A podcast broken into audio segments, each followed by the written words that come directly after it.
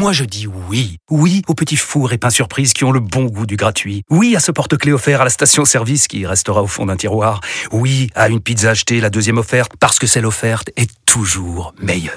On préfère tous quand c'est gratuit. Chez Skoda, profitez de deux mois de loyer offert sur une sélection de modèles jusqu'au 31 mars. Portes ouvertes ce week-end. Deux loyers offerts après premier loyer en LLD 37 mois sur toute la gamme Skoda, Orenia et Enya Coupé, c'est accord par Volkswagen Bank. Détails sur skoda.fr. Pour les trajets courts, privilégiez la marche ou le vélo. Vous écoutez RMC, RMC jusqu'à 9h. Apolline Matin. Face à face, Apolline de Malherbe. Il est 8h32 et vous êtes bien sur RMC et BFM TV. Bonjour Clémentine Autain. Bonjour Apolline de Malherbe. Merci de répondre à mes questions ce matin. Sur BFM TV à l'instant, je disais que j'allais vous recevoir et je disais que vous étiez euh, députée ou peut-être frondeuse de la France Insoumise. J'ai vu que ça vous faisait un peu sourire. On va y revenir. Mais pas ce terme. Bon, vous allez me dire pourquoi. Mais Clémentine Autain, euh, je voudrais d'abord qu'on parle de Jean-Luc Mélenchon parce que bah, depuis une semaine, à chaque fois que je reçois un, un élu du Rassemblement national, je lui pose cette question est-ce que Jean-Marie Le Pen est antisémite? Et au fond, je me suis dit pourquoi je vous poserais pas cette question pour euh, Jean-Luc Mélenchon? Est-ce que Jean-Luc Mélenchon est antisémite. Non, Jean-Luc Mélenchon n'est pas antisémite. Et je trouve d'ailleurs que euh, le déplacement dans le débat public euh, de euh, justement de savoir qui est antisémite, qui est porteur d'un discours antisémite, qui peut protéger les juifs durablement ou qui ne les protège pas, eh bien il y a un brouillage qui est absolument phénoménal. Mais de la part de qui le brouillage? Il y a un brouillage général dans le débat, Non, mais qui- qui- dans, qui le dans le débat politique. Tout le monde doit balayer devant sa porte, que les choses soient claires. Mais euh, on, on observe une trumpisation de la vie politique, de- du débat médiatique, qui est très préoccupant. Et au fond, on perd les repères qui sont des repères historiques, qui sont des repères de principes et de valeurs Est-ce que ce n'est pas précisément pour cette raison qu'on ne peut pas se permettre d'être ambigu dans la période? C'est la raison pour laquelle il faut en effet peser ces mots. Et quand on Être, a quand on a Jean-Luc. Mélenchon qui parle d'un prétexte antisémite pour la marche, une marche des amis du soutien inconditionnel au massacre, qui ont donc désormais leur euh, rendez-vous, quand il cite systématiquement Yael Braun-Pivet. Repris d'ailleurs par Tahabouaf, ancien élu euh, de chez vous, ancien candidat de chez vous, qui dit une certaine Yael Braun-Pivet, qui est à chaque fois citée, alors qu'on pourrait citer euh, Gérard Larcher, qui est pas cité. Euh, quand on dit à propos euh, de journalistes qui minimiseraient le nombre de manifestants euh, au soutien à la Palestine, Jean-Luc Mélenchon dit d'eux qu'on minimise. Il parle des journalistes de Libération et de BFM TV parce qu'on aurait le même patron et il sait bien qu'il fait référence à Patrick Drahi, un juif qui contrôlerait donc les médias. Est-ce que ce n'est pas faire preuve au minimum d'ambiguïté? Je vous le redis, je pense qu'il faut en effet peser chaque mot. Et je ne suis pas d'accord avec un certain nombre de formulations de Jean-Luc Mélenchon dans ses tweets. C'est clair. Est-ce qu'il s'agit de formulations à tendance ou à connotation antisémite? Je, je- je pense qu'il faut faire attention. Jean-Luc Mélenchon n'est pas antisémite.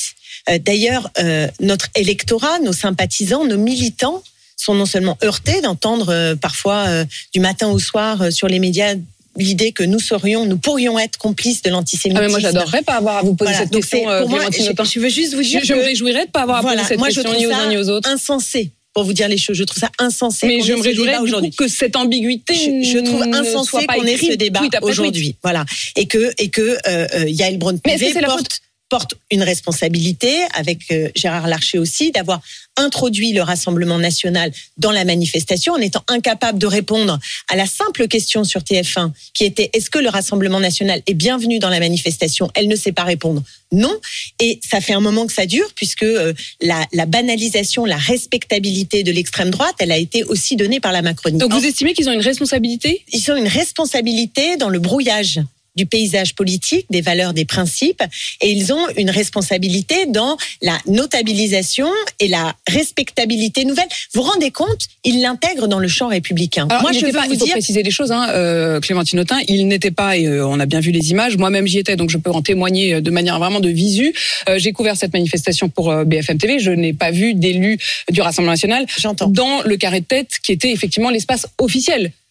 Les élus du Rassemblement national se sont joints à la manifestation, mais, au, je au pense fond, que le message, si nous sommes allés à Strasbourg avec François Ruffin, Alexis Corbière, Raquel Garrido, nous étions, vous le savez, euh, avec euh, le député euh, de la circonscription à Strasbourg, Emmanuel Fernandez, si nous étions dans cette manifestation, c'est précisément parce que j'estime que les initiateurs, Yael Braun-Pivet et Gérard Larcher, ont manqué de clarté dans euh, l'éviction de l'extrême droite de ces manifestations, de dire très clairement qu'ils ne sont pas les bienvenus. Et je pense également que dans l'appel que les Français n'ont pas vu, puisque c'était une marche qui disait non à l'antisémitisme. Et si moi j'ai marché, si nous avons marché avec mes collègues, et si nous, nous sommes allés à Strasbourg, c'était pour dire ce message simple, stop. Il y a une recrudescence des actes antisémites en France. Ce problème est sérieux et nous voulions exprimer notre solidarité et notre empathie à l'égard de tous les juifs qui aujourd'hui ont peur, qui subissent des insultes, des menaces, des actes concrets, des agressions euh, antisémites. C'est important de pouvoir le dire. Mais j'estime que les initiateurs n'ont pas permis la concorde nationale. Vous avez utilisé le mot, vous avez utilisé le mot, ils ont une responsabilité dans le fait de ne pas avoir fait preuve de clarté. Je vous repose la question, Jean-Luc Mélenchon devrait-il faire preuve de davantage de clarté Je et ne pas redis, jouer avec les mots Voilà, comme il le je fait vous le redis, je pense qu'il faut peser les mots. Il faut peser les mots, il ne faut pas jeter d'huile sur le feu et il faut être capable d'exprimer de Ah, l'empathie. Il faut et ou Jean-Luc Mélenchon doit Je veux pas personnaliser, je ne veux pas. Un peu voilà, facile. je- oui, non, mais Parce je- que là, en l'occurrence, ce sont des, des- ce sont des tweets clairement. qui sont signés. Donc, euh, ne c'est très vous le dire personnel. clairement. Eh ben voilà, je vous réponds très clairement. En Je tout cas, ce sont des tweets dont vous vous mots. Il faut désolidarisez. faire, il faut faire attention aux mots que l'on emploie. Pourquoi vous pas Mais- Ben, je, pense que c'est difficile d'être plus clair que ce que je suis en train de Bah, dire. si, si, Non, c'est très clair. être- Je pense que ce- celles et ceux qui nous regardent ont compris ce que je voulais dire. Mais euh, comprenez les- les choses, c'est que pendant ce moment-là où effectivement par des tweets qui manquent, qui, qui, qui, qui ont des mots qui ne sont pas bien choisis, et que nous avons ces Sauf qu'ils sont polémiques. tout à fait choisis. Non, mais c'est- là, c'est là, pardon, c'est là qu'on est en De mon point dialogue. de vue, ils sont là, bien c'est là, là qu'on est dans un dialogue de dupes, de, de, de, de sourds. C'est que euh, Jean-Luc Mélenchon, et vous en conviendrez avec moi, est un homme intelligent, cultivé, qui sait manier le verbe euh, et qui donc sait parfaitement choisir ses mots. J'entends. Il s'agit donc fait. de mots qui ont été choisis. J'entends tout à fait, mais je veux juste insister sur un point. C'est que il y a l'histoire et il y a la philosophie générale des formations politiques et des grandes familles de la gauche et de l'extrême droite. Dans l'histoire, jamais, absolument jamais, l'extrême droite n'a été du côté du combat contre l'antisémitisme de façon Oui, mais moi, je vous concrète. En ça, revanche, je vous parle aussi Oui, oui, mais d'aujourd'hui. Ce qui écoutez-moi. est important aussi, c'est aujourd'hui. oui, je suis d'accord avec vous, mais ce qui est important, c'est que le Rassemblement national n'a jamais fait sa mise à jour par rapport à son histoire. De quoi parle-t-on? On parle d'une histoire de collaboration avec Vichy. Vichy est complice du nazisme, et le nazisme, c'est 6 millions de juifs qui ont été euh, tués dans, un, Non. dans une industrie qui est une Évidemment, industrie évidemment, mais, absolument mais Clémentine aujourd'hui, les dirigeants, alors euh, la gauche. On met une semaine à le dire, mais Oui, on mais- commençait par dire que Jean, que, que Jean, Jean-Marie Le Pen n'était pas antisémite, avant, au bout d'une semaine, de dire qu'il y avait eu maladresse et qu'en réalité, il était bien Jordan antisémite. Bardella a dit clairement qu'il Bardella. pas. Non, non, écoutez, excusez-moi, mais Ah non, pas non, non, mais moi je, vous reprends simplement ce qui s'est passé pendant une semaine. Il a commencé par dire qu'il pensait que Jean-Marie Le Pen n'était pas antisémite, avant de dire qui nous écoutent, stop, qu'il s'était trompé. stop. Pour celles et Allez-y, ceux qui nous écoutent, allez-y. voilà, l'histoire de la gauche, c'est la fierté en 1789 d'avoir été capable de donner la citoyenneté aux Juifs contre les réactionnaires qui ne voulaient pas la donner et qui même ont interprété la Révolution française comme étant un complot judéo-maçonnique. Ensuite, quand il y a eu l'affaire Dreyfus, d'accord, qui s'est élevé? Quelle grande voix s'est élevée? C'est celle de Jaurès. En, dans les années 30, Il y a eu une partie de la gauche qui mais bien sûr, su au début. il y a hein. toujours, Il y a eu il y a eu longtemps, mais il y a eu longtemps Proudhon, euh, Marx. Vous pouvez trouver des propos euh, antisémitifs d'époque, comme vous pouvez trouver des propos. C'est pour ça que je préfère m'intéresser à ce qui se passe aujourd'hui. Non, non, non, non. Écoutez-moi bien. Il y a euh, dans l'histoire eu un antisémitisme à gauche, mais pas d'antisémitisme de gauche. Ceux qui ont théorisé l'antisémitisme, qui l'ont porté officiellement, publiquement, c'est Maurice Barrès, c'est Édouard Drummond, c'est Charles Maurras. Ce sont des personnalités d'extrême droite. Et Vichy, et les années 30, chaque, il y avait deux côtés, vous savez. Qui était du côté de Vichy et qui a combattu dans la résistance? Là, on voit l'extrême droite, la gauche. Et, et par ailleurs, aujourd'hui, aujourd'hui, est-ce que vous estimez qu'il n'y a pas d'antisémitisme à gauche? Non, je vous réponds sur aujourd'hui. Aujourd'hui, le problème, c'est que ceux qui pensent que l'extrême droite va protéger les juifs se leurrent parce que dans le logiciel idéologique, la lo- la- les- principes qui les portent, c'est le rejet de l'autre. D'accord? Et ce rejet de l'autre, cette haine de l'autre, elle est au fondement de tous les racismes et donc potentiellement d'un nouvel antisémitisme. Parce que le fameux nouvel antisémitisme dont on nous parle, qu'est-ce qu'il vise à faire? Il vise Il à, n'existe pas à donner L'antisémitisme a toujours été protéiforme. Il n'y a pas une raison. Et c'est très ancien. L'antisémitisme est, est pas né aujourd'hui. C'est très ancien.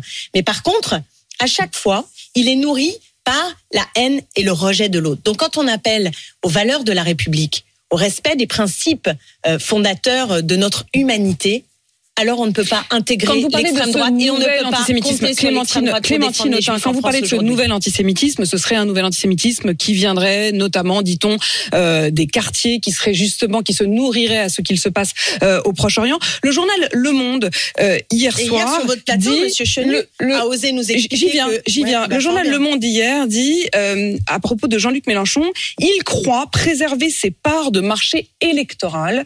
En 2017, il a réalisé de très bons scores dans les quartiers où la cause palestinienne est embrassée par une jeunesse issue de l'immigration. C'est électoral. Écoutez, moi, je pense que notre responsabilité, elle est euh, d'abord euh, justement par rapport à, à- Moi, je suis élue de Sevran, Tremblay et Villepinte. Je suis favorable à ce que nous organisions, euh, j'es- j'espère cette semaine, peut-être vendredi, avec le maire de Sevran, une marche au flambeau pour la paix et qui permette de dire, et c'est quand même pas très compliqué, de dire à la fois que les crimes du 7 octobre, c'était insupportable, insoutenable, Mais marche au inadmissible, flambeau, injustifiable. faire et de dire, écoutez-moi, contre et l'antisémitisme de dire, et vous de, pourriez le oui, on peut le dire, bien sûr, Donc contre vous- vous l'antisémitisme et contre sera- tous les racismes, et je le dirai, et je le dirai. Mais, mais aujourd'hui, les, les actes qui les- ce sont les actes antisémites. je vous dis la paix, la paix, c'est les actes du 7 octobre et c'est la situation aujourd'hui à Gaza. La situation aujourd'hui à Gaza, elle est Mais sur ce qui se passe ici, en inadmissible. France, Il Clémentine faut un cessez-le-feu, Apolline de Malherbe. Il faut un cessez-le-feu. Il faut arrêter d'être hémiplégique dans notre là, regard, je vous parle de ce qui dans la souffrance. Enfin, je- et dans nos principes. Mais je vous parle aussi de la répercussion. Les gens, ils sont touchés par ce qui se passe là-bas. Alors, il faut pas importer. Il faut pas importer le conflit, c'est-à-dire euh, justement euh, euh, opposer les uns aux autres, faire une concurrence terrifiante entre entre les victimes d'un côté et les victimes de l'autre. Moi, j'ai de l'empathie et j'ai envie de pleurer pour les morts de du 7 octobre et pour les morts de Gaza aujourd'hui. Mais c'est pourquoi il faut demander le cessez-le-feu. Donc cette marche, on la fera pour le cessez-le-feu à Gaza immédiat. Et je regrette que la parole de la France manque de clarté, de force. En Et la vous matière. ferez cette Elle est marche, et totalement- vous ferez cette marche. Excusez-moi, mais Emmanuel Macron, on comprend rien à ce qu'il est en train de, de On, dire va y et revenir, mais là vous avez cité euh, Sébastien Chenu, qui était effectivement euh, sur ce plateau hier, qui est député euh, RN du Nord Mais et c'est scandaleux ce qu'il a dit sur votre Je voudrais qu'on plateau. l'écoute justement. Scandaleux. un jeune juif, il risque plus sa peau euh, dans un environnement islamiste, euh, par exemple en Seine-Saint-Denis, que euh, dans une manif euh, du Rassemblement national, ça c'est sûr. Qu'est-ce que vous répondez à ça? Je suis euh, sc- scandalisée. C'est-à-dire qu'on voit bien que au fond, euh, pour eux, manifester contre l'antisémitisme, c'est l'occasion de s'en prendre toujours au même public, c'est-à-dire au quartier populaire et euh, au, au monde arabo-musulman. Voilà, c'est à ça que ça sert. Ça sert à se, à se, se, se donner une respectabilité, mais pour, au fond, en revenir toujours à la même chose. Or, la réalité, c'est que quand on combat l'antisémitisme, ça veut dire que on comprend que la haine de l'autre peut amener au pire et que donc, dans le même mouvement, on doit aussi intégrer le fait que nous devons être au clair sur euh, le rejet des musulmans qui existent dans notre pays et nous devons être aussi aux côtés de euh, ces quartiers populaires qui en souffrent terriblement. Est-ce que c'est possible de tenir les deux bouts? C'est ça pour moi la gauche. C'est ça l'humanité. C'est ça être progressiste. Mais il y a un moment Et où eux, effectivement, Ce sont peut, des peut- semeurs de haine. Ce sont des semeurs de haine. Monsieur Chenu, ce qu'il vient de faire, c'est de la haine. Voilà. Mais, mais pardon, quand euh, Jean-Luc Mélenchon dit que la marche, c'est une marche de ceux qui soutiennent un massacre, c'est pas un semeur de haine? C'est- factuellement faux. Je veux dire, ce qui, ce qui s'est passé dans la mani- manifestation de dimanche, il est faux de dire qu'il y avait dans cette manifestation que des gens qui soutenaient, euh, qui soutenaient euh, Netanyahou. Enfin, faut quand même qu'on arrive à se dire. Donc, Jean- Jean-Luc. Mélenchon se trompe. Et Je quand il dit, pas- et quand il je dit ne que la marche était un, pour vous, succès, succès, succès ou, ou échec? Écoutez, euh, je, je, je pense que c'est faux de dire que c'est un échec. Non, je ne crois pas que c'était un échec. Là encore, euh, c'est ce Jean-Luc Mélenchon qui dit, hein, il parle d'un euh, échec. Produit. Euh, je pense que ça aurait été davantage réussi si les initiateurs avaient été capables de concorde. Parce que à gauche, notamment, beaucoup se sont posé la question. On s'est interrogé, faut-il y aller, pas y aller Euh, Le groupe euh, euh, de la France insoumise a décidé de ne pas s'y rendre parce qu'il y avait la présence de l'extrême droite. On l'a bien compris. Et vous, ne, ne convenait pas. et vous, Et avec une poignée, on va y revenir, on était décidé d'aller à Strasbourg. Mais, mais aussi, comprenez-le bien, euh, moi, pour moi, il n'y a pas à dire ceux qui étaient, c'est scandaleux, ou ceux qui n'y étaient pas, c'est scandaleux. Mais moi, je si je vous pose comprends. cette question, c'est que vous restez dans la NUPES, avec à la tête de la NUPES un Jean-Luc Mélenchon qui dit c'est un échec, toute la droite et l'extrême droite ont échoué à produire des mobilisations mobilisation générale du passé. Il y a euh, l'un de vos collègues insoumis députés qui dit mais écoutez, on aurait entendu dans le cortège parisien de nombreux propos islamophobes relayés par les médias. Oui, mais tant que vous aurez l'étiquette LFI et NUPES, vous parlerez aussi au nom des autres. Je, mais oui, mais je pense que le discours que je suis en train de vous tenir est un discours de gauche simple et qui euh, normalement rassemble la gauche. Quand je vous dis que les Juifs ne sont pas responsables de la politique de Netanyahou et dans le même temps que critiquer la politique d'Israël n'est pas synonyme d'antisémitisme, je pense que ça, c'est très simple et c'est ce qui rassemble la gauche. Ce qui nous rassemble, c'est que nous sommes des humanistes, que nous sommes pour la paix, que nous demandons un cessez-le-feu, que nous sommes évidemment du combat contre l'antisémitisme. avec qui, euh, voulez- et sous quelles conditions Est-ce que- que le cessez-le-feu, c'est qu'Israël arrête les crimes de guerre. Que Israël arrête. et On les otages Bien sûr qu'il faut libérer les otages. Bien sûr qu'il faut libérer les Donc otages. que faire Bah, il faut exiger le cessez-le-feu, la libération euh, des otages, mais euh, il n'est pas acceptable qu'Israël, pour, comme ils disent, se défendre. Faisons attention parce que normalement, dans le droit international, guerre dans le droit- dans le droit- 7 octobre au matin. mais la guerre, ça fait 75 ans qu'elle existe. Non, mais le, Donc, le 7 octobre, c'est pas. le 7 octobre n'est pas C'est un tournant, n'est- non exactement, c'est un tournant dans la stratégie euh, du, du Hamas. C'est l'évidence, Euh, mais il y a 75 ans de guerre derrière qu'on ne peut pas non plus Est-ce balayer que d'un pour vous, revers le de la main. cessez-le-feu est sans condition ou est-ce qu'il faut d'abord exiger la libération des otages? Il faut la libération des otages, mais ça, même s'il n'y a pas la libération des otages, euh, Israël n'a pas le droit de s'asseoir sur justement euh, les normes internationales dans le, le- le- fait de faire la guerre. Là, qu'est-ce qui se passe aujourd'hui à Gaza? Qu'est-ce qui se passe?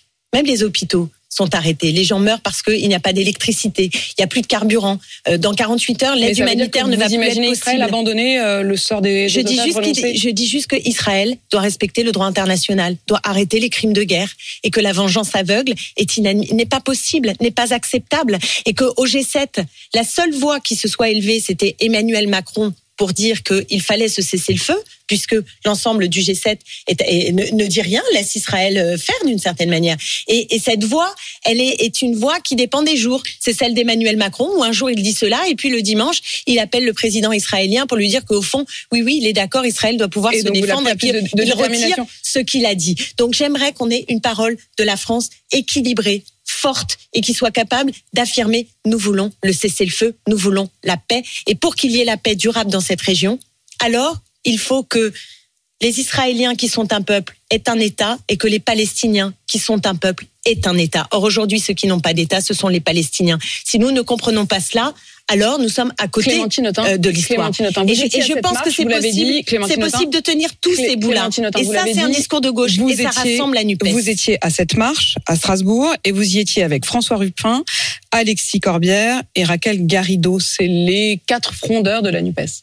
J'aime pas ce terme, excusez-moi. Alors trouvez-en un autre. Vous- Comment Voilà, vous je- je- c'est définiriez venu, j'ai- j'ai- j'aime pas parce que frondeur, ça fait référence à une histoire, celle du récente du Parti du Parti socialiste, socialiste qui était très honorable puisque euh, ils ont dit non euh, à la politique euh, qui était menée par François Hollande et qui a amené au désastre. Bon, vous parce avez qu'elle un peu la même attitude. logiques de, de marché. Non, mais ça correspond à une histoire. Je pense que nous c'est autre chose. Alors, en quoi effet, en effet, nous disons que euh, nous disons plusieurs choses. Nous sommes très attachés à la Nupes. Nous pensons que pour gagner en 2027, il faut chérir ce rassemblement.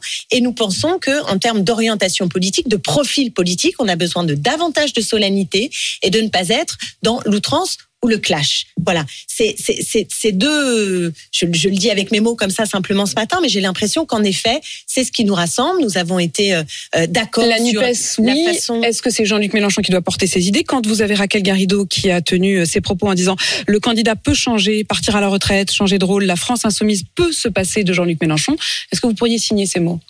Non, mais c'est juste que euh, Jean-Luc Mélenchon n'est pas éternel euh, et que le, la Nupes, la France insoumise, ne se réduit pas aux seuls propos de Jean-Luc Mélenchon. Donc là, ça fait quand même un moment que vous m'interrogez là-dessus. que, Moi, est-ce- ce que je veux est-ce vous que dire, la France insoumise peut se passer de Jean-Luc vous dire Mélenchon? que, Est-ce que ce serait même exemple, souhaitable? je peux vous dire que par exemple sur toute la séquence, quand on regarde précisément les programmes des uns et des autres, quand on écoute attentivement ce que disent les uns et les autres, il est faux que sur tous les sujets que nous avons traversés, très épineux, très polémiques depuis ces dernières semaines, il est faux de dire que nous ne pourrions pas être rassemblés à gauche, la gauche et les écologistes euh, sur l'ensemble de tout cela. Je- En tout cas, ne vous n'étiez pas. vous n'étiez pas rassemblés Voilà. Donc en l'occurrence dimanche. Donc c'est vrai que c'était même physiquement chacun avait choisi. Arrêtez de mettre de l'huile sur le feu. Il Mais faut, qui il faut qui met de l'huile arrêter sur le feu Stop. Je vais pas moi-même dire ah c'est un tel, etc. Non, stop. Non, en fait, je trouve que vous dites beaucoup il faut, il faut, mais qui? Comment ça, il faut, il Qui, faut. qui, qui met Mais l'huile tout sur le feu Qui, Mais, mais qui je, manque d'ambiguïté qui... je vais pas vous faire la liste parce que vous, vous me parlez de Jean-Luc Mélenchon, mais je pourrais aussi euh, euh, citer d'autres. Mais je n'ai pas envie. Je ne suis pas là pour donner des leçons aux uns et aux autres et pour euh, rentrer en polémique avec tel ou tel. Ça n'est pas mon projet ce matin.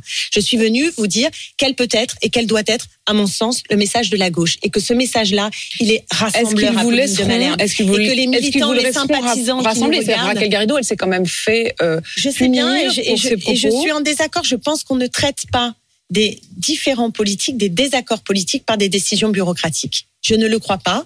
Et euh, je pense que la sanction de ce type n'est pas appropriée. Et qu'en plus, quand elle, euh, elle semble être avec deux poids, deux mesures, que d'autres, euh, si on rentre dans une logique de sanction que je ne partage pas, parce que je ne le crois pas, alors à ce Mm. moment-là, pourquoi s'en prendre seulement à Raquel Garrido? Mais je ne suis pas pour rentrer dans une logique de sanction. Voilà. Je pense qu'il faut qu'on s'écoute. Et un des problèmes que nous avons à la France insoumise, et ça fait très longtemps que je le dis, très longtemps. Et vous l'avez dit dis, plusieurs fois à ce micro. c'est que où est-ce qu'on peut laver notre linge sale en famille? On nous dit mais il faut laver le linge sale en famille, mais très bien. Mais c'est où le lieu? Où est la machine à laver? Où est la buanderie, comme a dit Alexis Corbière? C'est la question que nous posons.